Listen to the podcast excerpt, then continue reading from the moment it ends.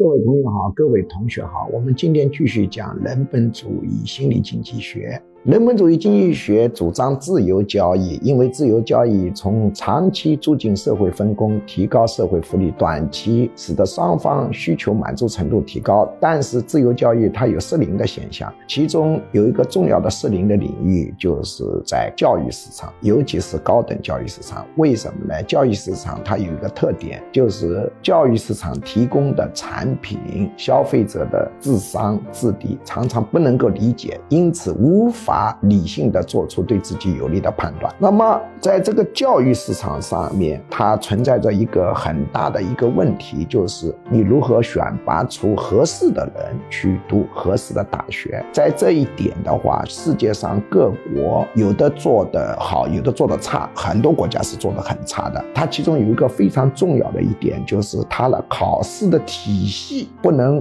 光只是一条线或者一个体系一个机构，应该多条线。多个机构、多个体系互相竞争。比如说，假定有一个国家搞联考，那么只有一个高考联考，这就很糟糕，它就无法进行考试体系与考试体系之间的竞争。那么，正确的做法是什么呢？一个国家要建立很多套考试体系。